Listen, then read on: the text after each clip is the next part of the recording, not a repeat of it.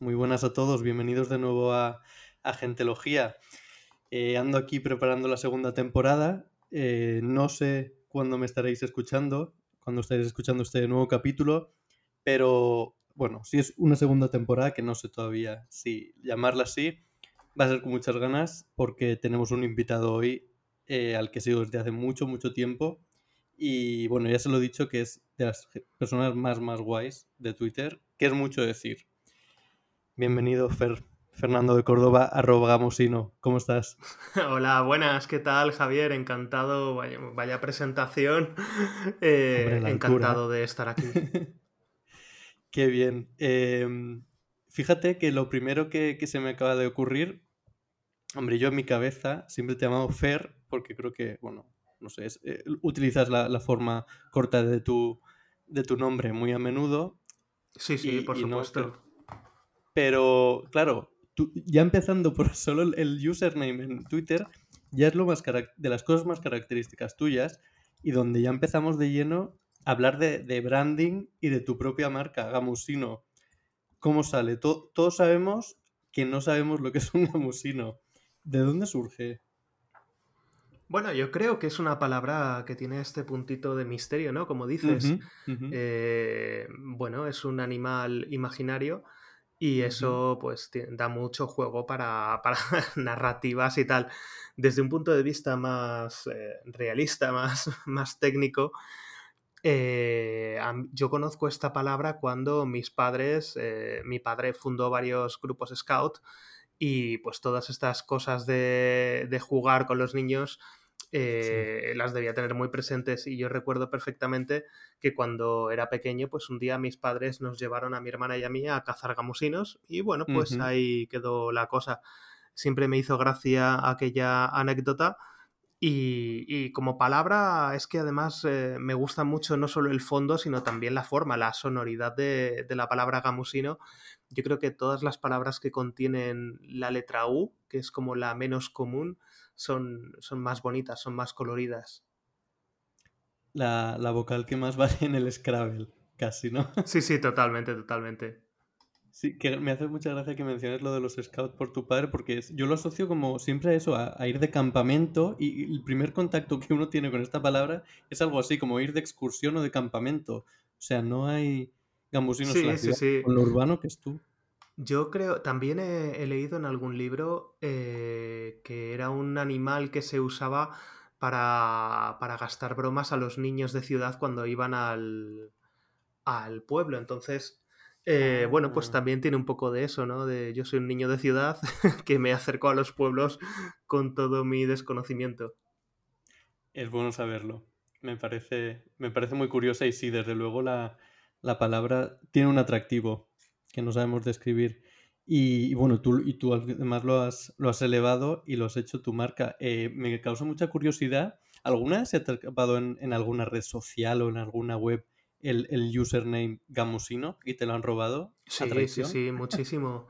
O sea, yo tengo Gamusino en Gmail porque yo entré en Gmail en 2004 cuando todavía estaba con invitación y además me di mucha prisa precisamente porque sé que Gamusino vuela y en Twitter y, en el resto de redes sociales me la quitan siempre. Yo intento llegar el primero a las redes sociales y cuando una red social, eh, digamos, si no está pillado, yo le deseo el mal. Yo espero que se hunda. Y por, el momento, TikTok y Instagram, que son donde está pillado, pues eh, les está yendo bastante bien. Pero bueno, pues eh, algún día se hundirán y yo diré que ha sido por mí. Desde luego, sí, la verdad es que da un poco de rabia Hombre, yo lo he vivido a nivel personal porque creo que es... Eh, o sea, mi nombre es un poco complicado de, poner en, redes sociales porque, aunque siempre utilizo Javier, me llamo José Javier. Esto no lo sabe todo el mundo. Y luego Muñoz. Y la ñ, pues no existe en el mundo de Internet, ya lo sabemos. Ya, además hay un punto de chungo que, que si pones J Javier, la gente va a pensar que es Jorge Javier. Me ha pasado siempre, siempre, siempre. Total, es que existe Jorge Javier Vázquez en este mundo. Entonces, claro, juego así con el J Javier, pero claro, luego el Muñoz, pues no lo puedes poner, tienes que utilizar la, N. Y, creo que en Twitter, Javier Munoz está cogido, pero por alguien que no usa la, cuenta. Y me da mucha rabia. bueno, es que eso, es, ese tipo de gente son el asco de Internet. O sea, debería estar penado. Eh, la gente que ocupa Nix que no está utilizando. O sea, yo tengo el, el, gamusino de Instagram, no lo usa. Y yo quiero denunciar aquí públicamente que, es eso? que está. Esto sí que es especulación y no lo de tener 250 pisos. O sea, por favor, dejen libre. Este, es, es como cuando, cuando vas en, en, el tren y ves que hay gente que está ocupando su asiento y el de al lado. No, oiga, no. Esto hay que dejarlo libre. Esto es un recurso público. Exacto. Si es que si es lícito, no, no nos molesta, pero, joder, para no usarlo. Claro, yo si hubiera un gamusino mejor que yo, pues chico, yo me retiro y que viva la vida ese gamusino. Pero que, que esté vacío, pero bueno, es que como tener un piso vacío, pero siempre es un puedes utilizar tu nombre porque Fernando de Córdoba suena súper bien. Sí, sí, al final pues eh, a veces en algunos sitios eh, soy Fernando de Córdoba, pero bueno, me gusta, me gusta esta palabra, me gusta jugar con, con este concepto. Al final lo que hago es jugar con, pues en, en TikTok soy Gamusino Talk, en Instagram soy Gamusinogram, y bueno, pues al final también vas creando una familia de marcas eh, divertida. El otro día me dijeron que podía ser Instagramusino y me hizo mucha gracia. Lo que pasa es que eh, me gusta que sea Gamusino porque así si alguien busca Gamusino ya le sale Gamusinogram y dicen, bueno, pues será este que tiene la misma foto. Desde luego. Sí, tiene, sus, eh, sus, posibilidades. Pero bueno, mm, metiéndonos en materia, lo que sí que firma Fernando de Córdoba es el libro Los secretos de las marcas, que creo que tiene que, ocupar un lugar destacado en este podcast porque me hace mucha ilusión por ti. Son, es ya la tercera edición, al menos que me haya yo desactualizado. Sí, sí, sí, de momento es la tercera y bueno, eh, bastantes son. yo no pensaba que pasáramos de la primera, o sea que, que sí, sí, encantado. ¿Cómo? Bueno, ahora te, voy a preguntar enseguida por el proceso de escribir un libro que me parece, mm, o sea, no, sé por dónde empezaría yo, pero llegar a la tercera edición así, ¿qué se siente? E, es, tu bebé, ¿no? Es, tu, tu niño. Sí, a mí me hace muchísima ilusión ves la tercera edición, vas por las tiendas y ves, ah, mira, todavía les quedan de la segunda, este ya tiene la tercera, este no sé qué. O te viene la gente a las firmas de libros con una primera edición y dices, ala, esto es ya un ya Sí, sí, sí. Y, bueno, cada vez que sale uno nuevo, la editorial te manda, porque creo que por contrato te tienen que mandar la como para justificar que han hecho la edición, y yo los tengo aquí en una estantería y es como una colección de tres libros que son básicamente iguales. Hay alguna erratilla corregida pero, pero sí, los tengo aquí en una estantería uno detrás de otro. No sabía yo, es, curioso, no sabía que te tenían que enviar cada nueva edición un ejemplar. Está súper chulo. Yo, que soy bastante diógenes de los libros, eh, me gustaría bastante. Eh, pero bueno, ya a lo mejor escribo en un futuro un libro llamado Gentelogía. Pero, Oye, pues como nombre, a mí como nombre me parece buenísimo. ¿Qué te parece, Fer? Me interesa mucho la, tu, opinión. De hecho, se parece. Yo he tenido una sección en, Radio Nacional eh, que se llamaba Curiosólogo y a mí me hace mucha gracia. Creo que es una cosa que, que, mola mucho construir estos nombres que son muy autodescriptivos y que ya te dan el tono. O sea, te dan. Yo creo que una buena estrategia de contenidos, un buen contenido, tiene que transmitirte eh, una, un tema y un tono. Y, por ejemplo, pues curiosología o gentelogía eh, te hablan de, del tema que vas a tratar, pero también te dice que no, te lo, que no va a ser una cosa muy en serio, o sea, como que te ríes de ti mismo en el propio nombre, eh, con esta pretensión académica que a la vez es, es como mezclar gente con... Y creo que, que un buen nombre es fundamental. Tengo que decir, o sea, yo soy eh, cero de, branding y, naming, no tengo ni idea, me gusta seguirlo, me gusta, por ejemplo, las cosas que tú cuentas, pero he de decir que estoy un poco orgulloso de la idea porque es, lo que, es justo lo que decías, es el, contenido y el tono, ¿no? Es sociología, pero fíjate, ese socio que sabemos que significa gente, ¿no? En sociedad, eh, cambiarlo por la palabra que conocemos y, y he de decir que, no sé, tuve un, golpe de inspiración y estoy bastante orgulloso. No, no, totalmente. A mí me parece. Es muy difícil eh, encontrar una palabra que esté libre, que sea reconocible, que te transmita el tono, que te transmita eh, el tema. Y creo que cuando lo logras es una, una sensación muy satisfactoria, o sea que quédate con eso. Me, siento halagado, me siento halagado. Pero bueno, volvamos al libro. Em, exacto, tercera edición, Fer. Entiendo que, te hace mucha ilusión. Eh, es que escribir un libro y, que tenga este tipo de éxito, eh, estabas comentando verlo en librerías, ¿no? Pero me acuerdo yo mucho de, verlo que ya hace unos meses, en, la feria del libro, ¿verdad? Estuviste varios días Estuvimos en la feria del libro eh, los tres fines de semana, porque iba a ir solo dos, pero al final me dijeron, ¿por qué no te vienes también el último? Y dije, venga, va. Y estuvo muy guay, muy, muy feliz allí también. Tiene que ser un gustazo, la verdad, y encontrarte sobre todo con la gente. Es muy guay eh, porque le pones cara a gente que conocías por internet y que no, claro, no te haces a la idea de quién hay detrás. Eh. Me venían madres de familia, me venían señores mayores, me venían chavales que estaban empezando a estudiar y era una sensación rara de saber, o sea, muy bonita, pero a la vez muy extraña de, que esta gente leyera las cosas que yo escribo cuando yo ni siquiera sé quién son. Porque uno está acostumbrado a que lean tus cosas, pues tus amigos, tu familia y poco más. Y de repente que gente que yo no había visto en mi vida hayan leído algo mío me hacía mucha ilusión.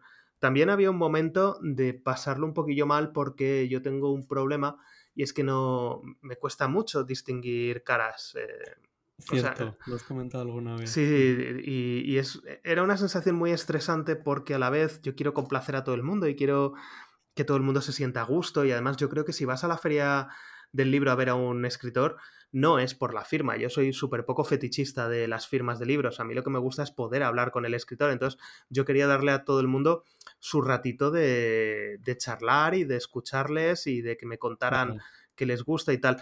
Y había gente con la que yo no sabía cómo sacar el tema de ¿nos conocemos o, o solo o solo de internet, porque claro, te viene gente y te pregunta, bueno, ¿y qué tal? ¿Y qué tal con no sé qué? ¿Y qué tal tu gato? y tal y dices, pero ¿nos conocemos, o sea, ¿nos conocemos en persona o es que lo has leído en mi Twitter? Y claro, lo bueno es que si me conocen saben que tengo un problema, o sea, pero en serio, o sea, eh, incluido con gente de mi familia, o sea, se me acercó gente de mi familia y no sabía yo quiénes eran, o, o amigos con los que, a ver, los amigos más íntimos o la gente de mi círculo más cercano sí que distingo la cara, pero, pero con gente que a lo mejor llevo un tiempo sin ver, yo agradezco mucho que me digan, soy no sé quién, nos conocimos en no sé dónde, porque luego, además, yo no soy despistado en el sentido de, yo no reconozco tu cara, pero si me dices quién eres, me acuerdo de dónde nos conocimos, o me acuerdo de una, yo qué sé, de lo que te pediste en la cafetería donde nos conocimos, o me acuerdo de que me dijiste que era tu tipografía favorita, era la futura, o yo qué sé, chorraditas así, que no es que yo sea un desastre de que se me olvide la persona, pero se me olvida la cara y yo creo que estamos en una sociedad en la que la gente no admite que te olvides de su cara. Y es, como muy absurdo. Me olvido de tu cara y me olvido de tu nombre, pero es que, primero, la cara, hay veces que a lo mejor hablamos a diario, pero solo te he visto la cara una vez en mi vida porque no tienes la foto en Twitter o porque te has puesto la foto en Twitter en un concierto que salen 20 personas o porque te pusiste una foto de bebé. Y luego el nombre, eh, sí, el nombre soy un desastre, no tengo excusa, pero, pero yo creo que es más bonito acordarte de, oye, pues me acuerdo de cuál era tu color favorito, tu tipografía favorita, o, de que cuando nos conocimos, me parece que tiene más valor que acordarme de un conjunto de sílabas que te pusieron tus padres antes de conocerte. Desde luego es una manera de verlo, bueno, tiene su, lado bonito también y bueno, al final no es tu culpa y desde luego no lo haces con intención. Igualmente, eh, iba a comentar que, a ver, ya has alcanzado un nivel de popularidad digamos, a nivel online, que es normal que es lo que tiene ser conocido, ¿no? De alguna manera, que la gente te conoce a ti mucho y, lo que has dicho, ¿no? Algo del gato o algo así, algún proyecto, cosas que, comentas, pero claro, tú eh, es imposible que estés al día o hables regularmente con tantísima gente porque son muchos miles de seguidores. Tiene que ser muy raro. A veces, a ver, no, yo no. Yo creo que la mayoría de los que me sigues deben ser cuentas inactivas, porque yo al final siempre hablo con la misma gente. Pero, pero sí, alguna vez me ha pasado pues que estás en, en, un bar con amigos o el otro día me pasó eh, en un pueblecito de Ávila al que fui con, con, unos amigos a pasar el fin de semana y se me acercó un señor y me dice, ¿tú eres jamusino? Y digo, sí. Y me dice, ah, sí, porque es que estaba aquí en, eh, que he venido a pasar el fin de semana porque somos de Aragón y no sé qué. Y, claro, eh, yo estaba otra vez en la situación de nos conocemos o no, ya si me has llamado a Musino entiendo que no nos hemos visto en persona, y, era un poco, claro, esta, esta sincronía de, de, es que tú sabes mucho de mí y yo no sé nada de ti, y, y, me parece injusto porque yo quiero saber de ti, o sea, no es, ni muchísimo menos es una cosa de, que yo me crea nada, de, ay, sí, sí, yo soy tal, ¿no? Pues es que ahora tengo yo curiosidad, o sea, si tú sabes cómo se llama mi gato, yo quiero saber si tú tienes gato. Entonces, al final acabo yo interrogando a la otra persona y yo creo que alguna vez les he hecho sentir incómodos. bueno, eh, al final quieres responder con la misma calidez, ¿no? Sí, pero... sí porque la gente es súper maja, o sea, es que yo nunca me he encontrado a nadie que no fuera súper simpático en persona. Y, en, las, eh, en las firmas de libros, en las presentaciones de libros, cuando he dado alguna charla, eh, la gente es, un amor, es que es maravilloso. Y yo quiero saber más de ellos y siempre les digo, ay, pues escríbeme un email o mándame un privado en Twitter para que ya te sitúe eh, y quedamos otro día. Además, una cosa que la paso muy mal en esto es que no puedo dedicarle tiempo a la gente. O sea, en, las, en las, presentaciones de libros o en, las firmas, al final estás tres minutos con cada uno, pero la gente quiere que, les hagas un poco de caso a ellos y no sería justo que yo estuviera con mis amigos. Eh, Yo he estado en alguna presentación de libros en las que el autor estaba con sus amigos solo y, y dices, ¿para qué he venido? Pues yo creo que lo guay es que estén contigo y estén todo el rato. Entonces siempre intento, oye, pues vamos a vernos en otro momento y tal, y oye, pues encantado. Está muy bien. Y lo que me gustaría em, añadir, ya que comentas ¿no? que, hay distintos tipos de personas ¿no? que, notas que te siguen, es que al final, y, creo que es algo muy característico tuyo también, que llegas a muchos tipos de gente. Yo creo que estamos acostumbrados a hoy en día con, con Internet, que ha dado pie a que sea muy fácil buscar un nicho, ¿no? Una tribu muy específica con la que conectes y, creo que lo bueno que tú tienes es que llegas a todo tipo de gente, que es una garantía de éxito al final. Bueno, es que tampoco sé muy bien lo que es el éxito. Y bueno, quien esté escuchando este podcast se va a pensar que soy aquí Julio Iglesias y, van a buscar en Twitter y van a decir, mira, es un pringao que habla de su gato y, y de marcas. Pero sí, la verdad es que noto que conecto con gente. A ver, una cosa que te dicen muchas veces, eh, cuando estás en redes sociales y con esto de la marca personal y tales, no, tú elige un, elige un tema y habla solo de ello y tal para centrarlo. Y a mí eso me aburre mogollón. Mira, yo al final en redes sociales creo que tenemos que ser personas porque las personas buscamos a personas y son las marcas las que están intentando eh, convertirse en personas y, ser más personales y tal como para que encima estemos nosotros intentando convertirnos en empresas. Eh, yo creo que la marca personal es que seas tú mismo y que cuides un poco lo que dices y, y, que más o menos tengas en cuenta cómo se te va a percibir, pero volverse monotemático me parece un coñazo y a mí me gusta hablar de mis obsesiones, que son pues tanto las marcas como las curiosidades, como historias de Madrid, como la tele, como el diseño gráfico, como el transporte público y la movilidad, mil cosas. Y yo creo que conectas con la gente siempre y cuando no vayas a mal rollo y no vayas a, intentar imponer tu visión, pues conectas con gente que a lo mejor no se esperaba que le interesara la movilidad. A mí me lo dicen mucho, es que yo no me fijaba en esto antes de seguirte y me parece un halago tremendo porque a mí me pasa lo mismo con otra gente.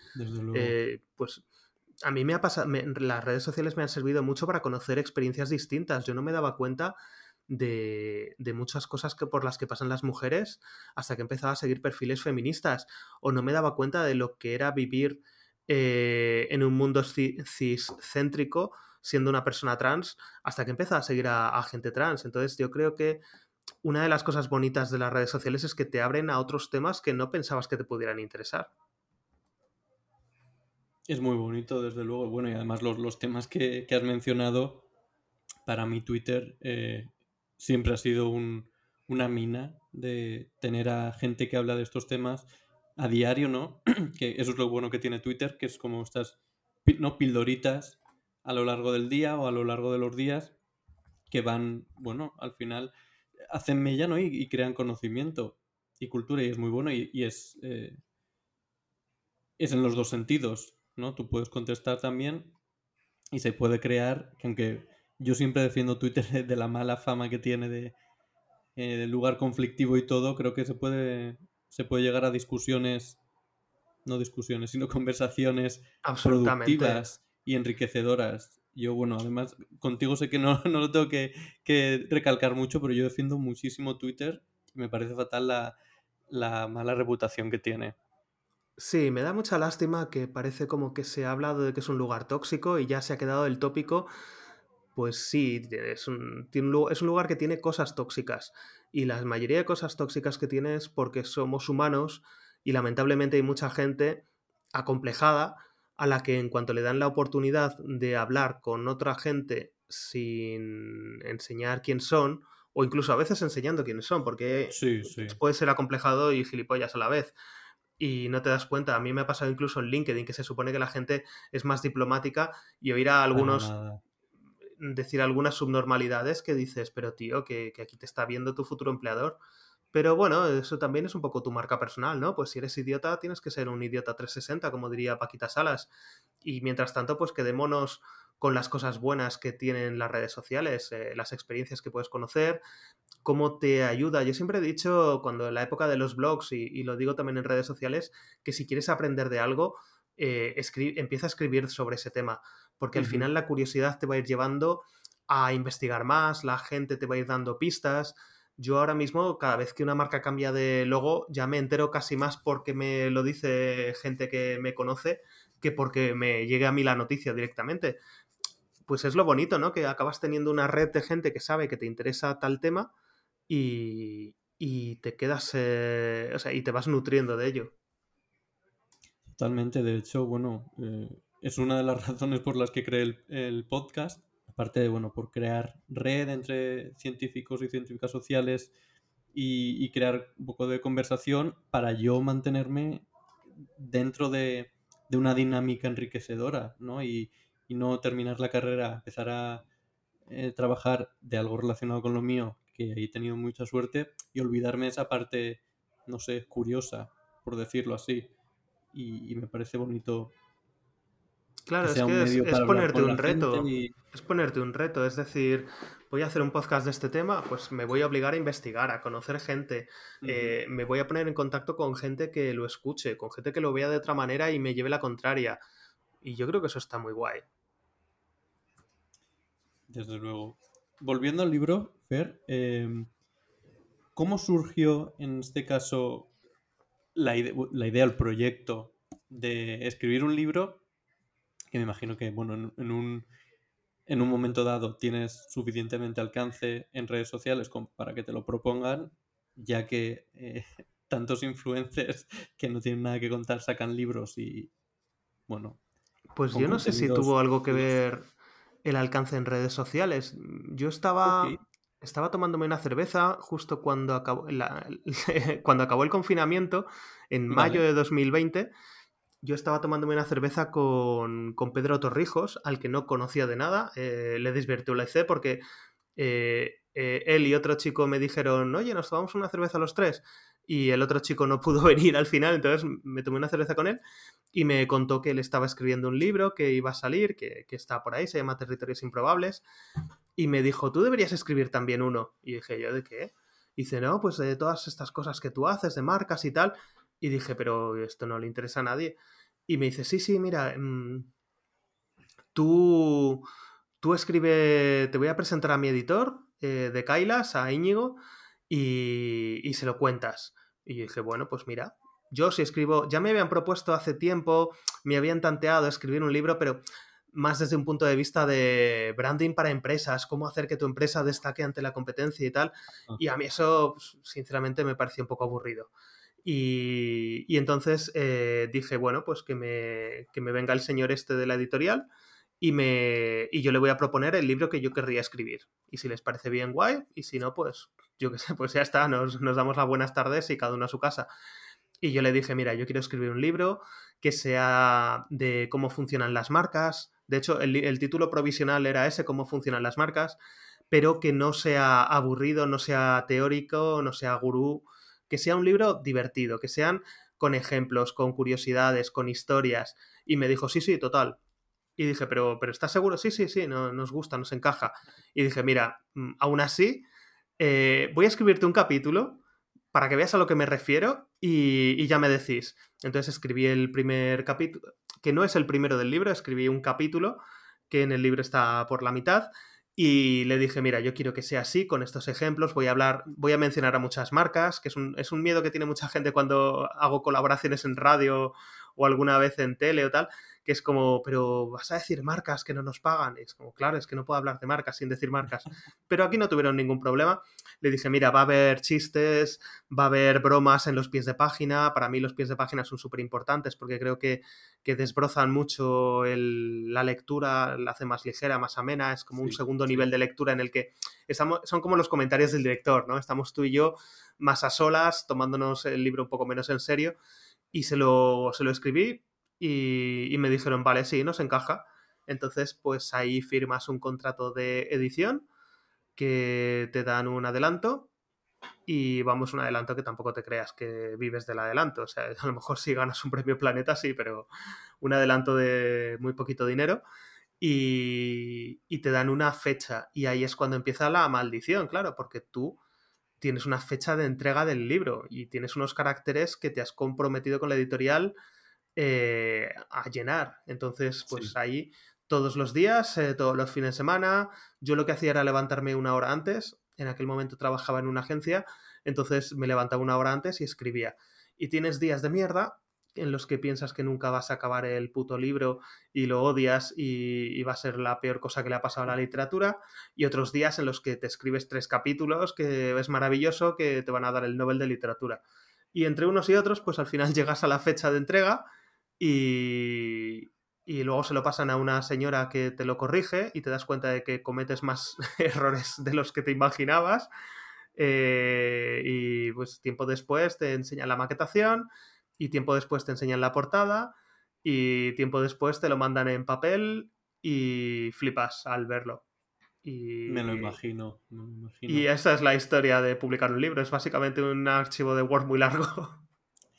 Y, en tu caso, Fer, porque claro, a mí me dio la, sensación, o sea, para, para, mí tu libro es como una condensación de cositas que nos cuentas y, que nos has contado a lo largo de los años en Twitter, pero claro, con, lo bien que te defiendes tú en Twitter y haciendo pues, hilos, ¿no? contándolo en ese terreno, trasladarlo a, un libro, ¿cómo sucede? Porque... Mm, o sea, me, gustó mucho leerlo porque es como una transición muy cómoda, ¿no? No es. No se nota forzado, o sea, se nota que has escrito un libro, no que simplemente que has pasado tweets. no, no, no, claro, yo no quería hacer eso porque me parece un poco estafa, ¿no?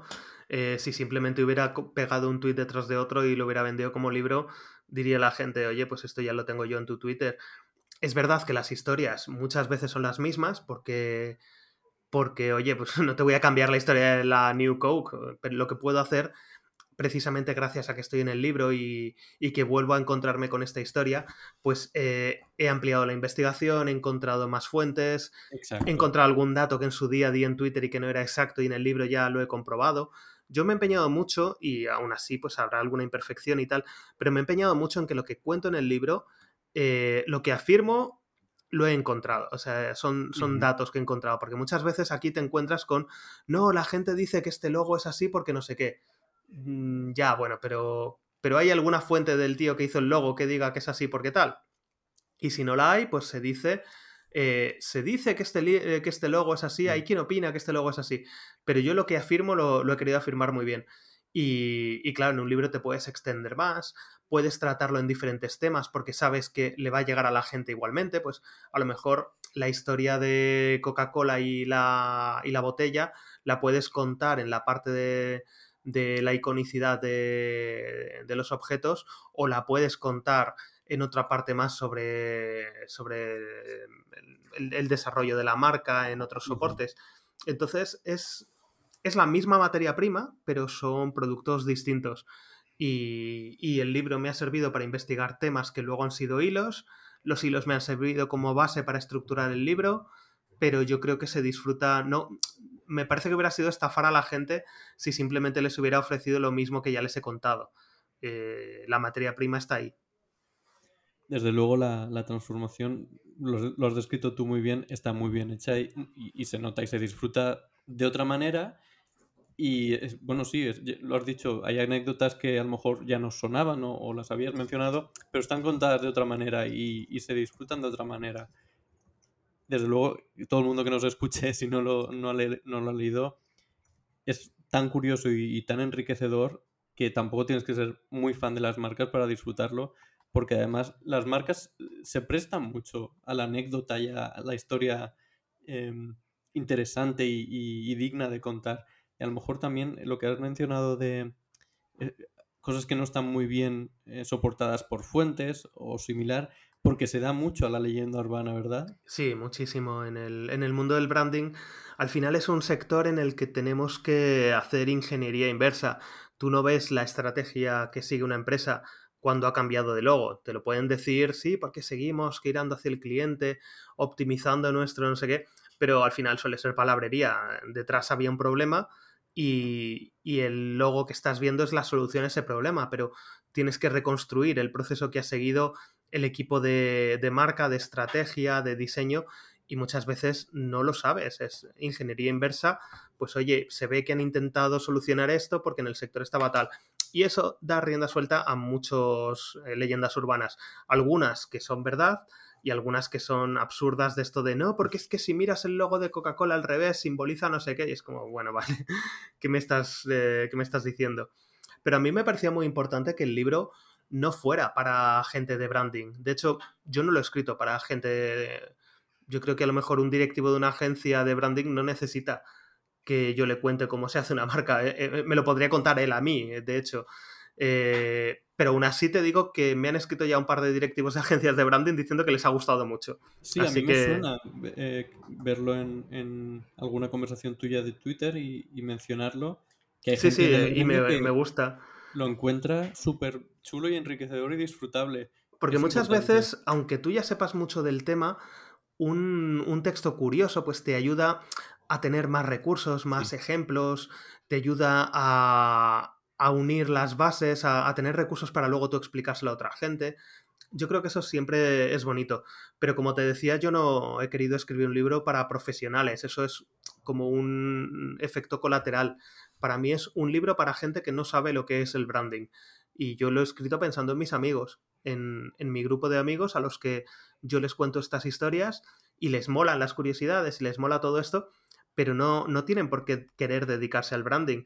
Las marcas, una cosa muy bonita que tienen es que están en nuestra vida, nos guste o no. Tú puedes ser más anticapitalista o más consumista, pero estás rodeado de marcas y te diría que el efecto que causan las marcas, las identidades que generan, los arquetipos que, que trabajan, eh, los cambios en la personalidad que, nos provocan, de cómo vemos a los demás o cómo nos vemos a nosotros mismos o cómo creemos que proyectamos una imagen, eh, están ahí. Entonces, tanto si te parece bien como si te parece mal, como si simplemente tienes curiosidad, yo creo que es interesante porque vives rodeado de ellas. Como decía Antonio Machado, ¿no?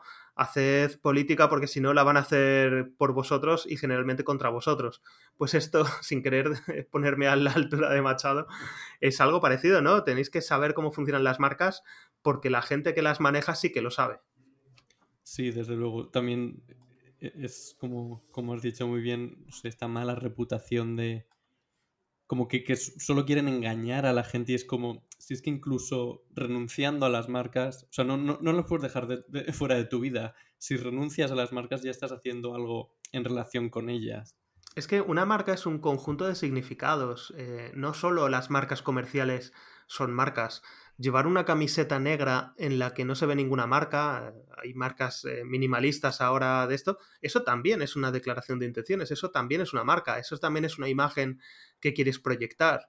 Igual que hay gente que es muy feliz con un logo de Nike en, el pecho, hay gente que es muy feliz, y yo soy de ellos, somos muy felices eh, con una camiseta de color plano, pero eso ya es una imagen que queremos proyectar, es una marca nuestra que queremos construir frente a los demás.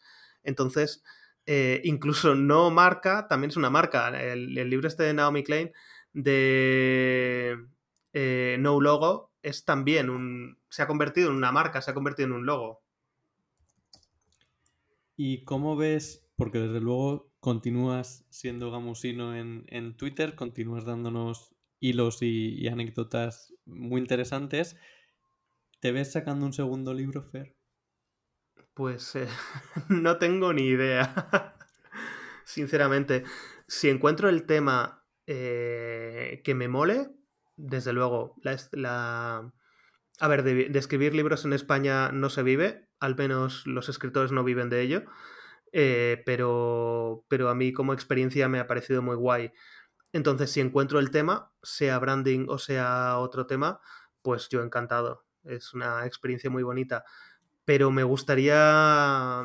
Me gustaría hacerlo ilusionado. Me gustaría encontrar un tema que me mole y, y algo donde yo pueda aportar algo. Porque es que yo qué sé, te puedo escribir un libro sobre, si me documento sobre la crianza de fresas en maceta, pero es que no, no es un tema que me, que me interese y, que, y en el que creo que no voy a poder aportar nada. Entonces, si encuentro un tema en el que yo de verdad piense que, que voy a poder dar un punto de vista interesante y aportar algún valor, mm, yo encantado.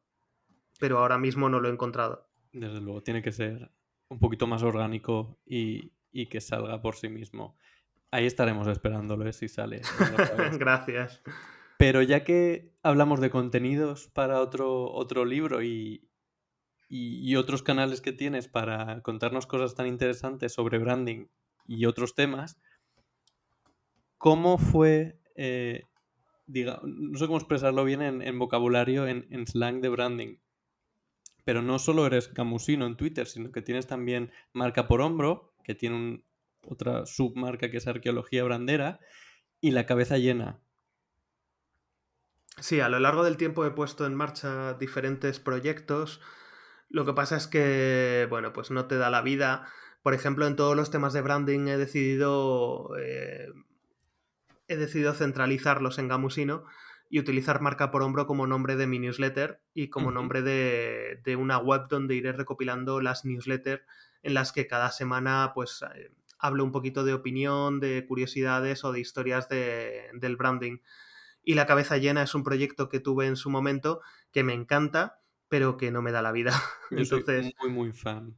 En plan, estar... Eh, además me gusta que es el formato un poco blog más tradicional y me gusta como ir avanzando páginas y páginas que se te pasa el tiempo, no te das cuenta y... Sí, esa era la idea de... Interesantes como cuando entras en la Wikipedia y caes en esta madriguera de conejo y acabas, entraste para mirar cuál era la población de Valladolid y acabas viendo la historia de Bután durante la dictadura. Totalmente. O sea, a mí me encanta la curiosidad, yo soy una persona súper curiosa y me encantan todas estas cosas. Y si el día tuviera 50 horas, me lo llenaría de hacer contenido. es muy interesante. Aquí siempre hablamos bastante en el podcast de, bueno, de, la formación académica que implica ser científico social. En tu caso, tampoco fue tan obvio porque estudiaste comunicación audiovisual, que yo creo que la gente a veces asumirá que has hecho marketing o publicidad. Pero sí, yo soy, yo soy de comunicación. Tirabas más a lo mejor para el periodismo, ¿no? Eh, sí, yo desde pequeño quise ser periodista y al final, pues no, pero también con el paso del tiempo he descubierto que a mí lo que me gustaba de los periódicos no era tanto escribirlos como maquetarlos. Me gustaba diseñarlos, me gustaba eh, jugar a hacer periódicos o radios o televisiones. Entonces me sentí más cómodo en comunicación audiovisual, aunque mi clase estaba rodeado de chavales que querían ser directores de cine y otros que querían ser presentadores de televisión. Entonces yo estaba ahí un poco en tierra de nadie. De todas formas, tengo, salvo para, salvo para cosas eh, demasiado técnicas, pues obviamente para operar a una persona o, para tal, yo creo que a veces damos demasiada importancia a los estudios que tenga alguien frente a otros temas como las pasiones que tenga, la formación complementaria o incluso la, parte más autodidacta. Yo he trabajado en una agencia de marketing con gente de periodismo, de ADE, de biología, de sociología, mm, de políticas, eh, gente que no había terminado la carrera, gente que tenía dos máster y cada uno aportaba una cosa distinta. Entonces, mm, yo mismo soy totalmente distinto de otros compañeros de carrera que son totalmente distintos a mí. Algunos ahora son diseñadores, otros trabajan en la tele haciendo grafismos, otros son fotógrafos, otros trabajan en una tienda. Es decir, cada uno al final lo llevamos a, nuestra pasión. La, carrera es simplemente una manera de tratar de encauzarlo de alguna manera. Sí, bueno, y que también comunicación audiovisual es bastante amplio y flexible como para que luego cada uno tire eh, por unos derroteros. Comunicación audiovisual y periodismo son asignaturas, son carreras que podrían ser perfectamente eh, tercero, cuarto, quinto y sexto de bachillerato. O sea, porque es que. o sea, por, lo menos eh, primero y segundo de comunicación audiovisual y periodismo, que, son comunes. O sea, que puedo hablar de que yo he hecho primero y segundo de periodismo. Eh, son asignaturas como lengua, historia, informática. Sea, es básicamente una cosa súper general. O sea, le faltaba matemáticas y conocimiento del medio. Eh, y no sé, en otros países siempre se dice, ¿no? Que en otros países el periodismo no es una, es una carrera, sino que es un, máster, una especialización. Y quizás eh, tendría sentido, no lo sé. A mí me parece una barbaridad cuando alguna vez se dice que el periodismo debe ser una profesión colegiada y que solo pudieran ejercer el periodismo gente que tuviera la carrera porque hay muy buenos periodistas que tienen la carrera. No es una carrera especialmente difícil, con lo cual tampoco te garantiza un nivel de calidad. Y que luego al final, ¿cómo también, cómo lo controlarías? Porque vale, tú pon que una televisión una radio no puedan contratar gente que no fuera periodista y tuvieran el título, pero ¿cómo controlas que esa persona no se abra un blog o no se abra un podcast y esté informando a la gente ahí? Entonces creo que tenemos que pedir una buena regulación de, compatible con la libertad de expresión, de que no se digan mentiras, no se intoxique, no, se, no, no haya bulos interesados, no se difame a las personas, pero no creo que la carrera de periodismo sea garantía de nada, absolutamente. y como cualquier persona que tenga la carrera, podrá afirmar. A lo mejor ahora se ofende la gente, dicen que periodismo es una carrera dificilísima Yo no y que tiene muchísimo valor, pero. Siempre me gano enemigos cuando hablamos de otras áreas académicas, pero creo que tienes bastante razón. Y al final a ver, tampoco puedo opinar, ¿eh? que yo solo tengo una carrera y es periodismo, o sea, y es comunicación audiovisual, o sea, que a lo mejor derecho, a lo mejor derecho es más fácil, no lo sé, pero yo he tenido amigos que hacían derecho y se les veía bastante más amargados que a nosotros. Es que el problema es cuando todo se reduce a la misma unidad, ¿no? Que es un grado universitario de cuatro años. O sea, ¿quién dice que en cuatro años tienes que aprender la profesión de periodista o tener una base académica de sociología o, no sé, biología o una ingeniería?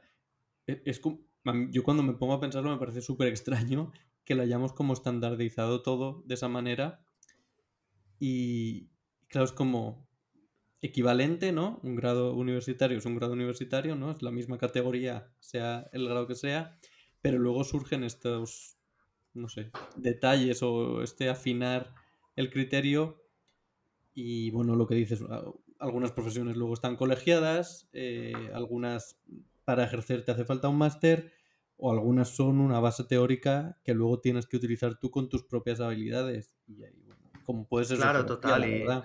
Y, que luego hay cosas que, que tampoco te, garantizan que vayas a triunfar porque también muchas veces lo que aprendes en la carrera no tiene nada que ver con la vida real. O sea, a mí me han enseñado a diseñar periódicos con tipómetro y Quark Express. Y yo creo que la última vez que entró un tipómetro en una redacción, Franco tenía que estar todavía dictando sentencias de muerte. O sea que que creo que no, es una, no es una enmienda a la totalidad de la educación universitaria, ni mucho menos, pero creo que también le, que, socialmente, y no tanto la universidad eh, solo, sino que socialmente le damos demasiada importancia al, a esto. Y, hoy en día la vida ya no es como hace 50 años que entrabas de botones a un banco y acababas dirigiendo la sucursal. Es que a lo mejor hoy eres periodista y, dentro de cinco años eres una cosa totalmente distinta y dentro de diez eres una profesión que ni siquiera se ha inventado ahora. Es que a lo mejor acabas mm, diseñando discursos para inteligencias artificiales. Eh, ¿Quién sabe?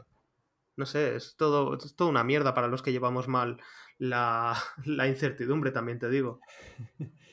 Pero sí, creo que está cambiando y se tiene en cuenta hoy en día más, incluso desde la perspectiva ¿no? de una entrevista de trabajo. Además, yo quiero pensar eso por mi trabajo nuevo, que creo que lo he, lo he conseguido más por mis otras dotes que no sean las puramente skills aplicadas al trabajo, que la gente se fija en otras cosas. Y, y es eso, un título al final también hemos, digamos, tener un título universitario ya no es la gran proeza que era antes, que no hace tantos años, bueno, estaba más limitado. Entonces, eh, hay que fijarse en otras cosas. Sí, sí, totalmente. De hecho, yo mm, eh, esta semana he desempolvado, he tenido que buscar mi título y lo he escaneado por primera vez en mi vida. Yo me licencié en 2011 y hoy, eh, este 2022, 11 años después, he utilizado por primera vez mi título, porque me tenía que acreditar en, una cosa que, voy a hacer. Y, me he dado cuenta de que yo hasta ahora a todo el mundo que le decía que estaba licenciado se lo creían. O sea, nunca, nunca he tenido problemas ni, nunca me han... Cosas que luego en la carrera piensas que son súper importantes, como tu nota media o las matrículas de honor que sacas o tal te das cuenta de que luego en la vida real mm, a mí no me las ha preguntado nunca nadie y me da rabia porque eran bastante buenas, yo era bastante buen estudiante, pero no, pues eh, nunca ha surgido la conversación de qué nota tuviste en derecho aplicado a la información. Aquí en realidad, bueno, en Alemania sí que son todavía un poco fetichistas de los documentos y de la burocracia, pero si vas a cualquier empresa internacional, o sea, figúrate, si es que, no sé, en mi oficina somos como 15 nacionalidades ¿Te piensas que alguien se va a poner a fijarse en los títulos de los sistemas educativos de tantos países? Es que no tiene sentido para nada. No, no, totalmente. Y al final, bueno. Eh, claro, es que además creo que en España tenemos siempre la mentalidad de, bueno, es que alguien puede engañar, alguien puede mentir sobre ello. Pero es que si puede mentir, tú has visto lo feos que son los títulos españoles. O sea, si, si, alguien va a mentir sobre que tiene una carrera, también lo va a falsificar. Si es que son 10 minutos en Photoshop. O sea, por favor, que si me dices que, hemos hecho un registro único con el cual tienes un código, es que de verdad yo no entiendo por qué no lo hay ya. O sea, que tú puedas decir, mira, yo me licencié de periodismo en 2011 en la Carlos III, mi código es el 205542Q y que tú entres en la web de la Carlos III y 2055 no sé qué, Q. Muy bien, sí, Fernando de Córdoba está licenciado, ya está. O sea, no, me tengo que creer un DIN A3 que además es un coñazo de escanear un DIN A3. ¿Quién tiene un escáner DIN A3? Por Dios. Escrito en Times New Roman, que yo para un título que me ha costado 150 euros y 5 años de estudios, yo me espero un diseño un poquito mejor que un Times New Roman en cursiva. Eh, y, eso es toda la prueba. O sea, no me jodas. me parece muy decepcionante desde un punto de vista de diseño y desde un punto de vista de ciudadano. ¿Qué te iba a preguntar? ¿Tuviste en algún momento asignaturas relacionadas con la sociología, las ciencias sociales? Me da mucha curiosidad.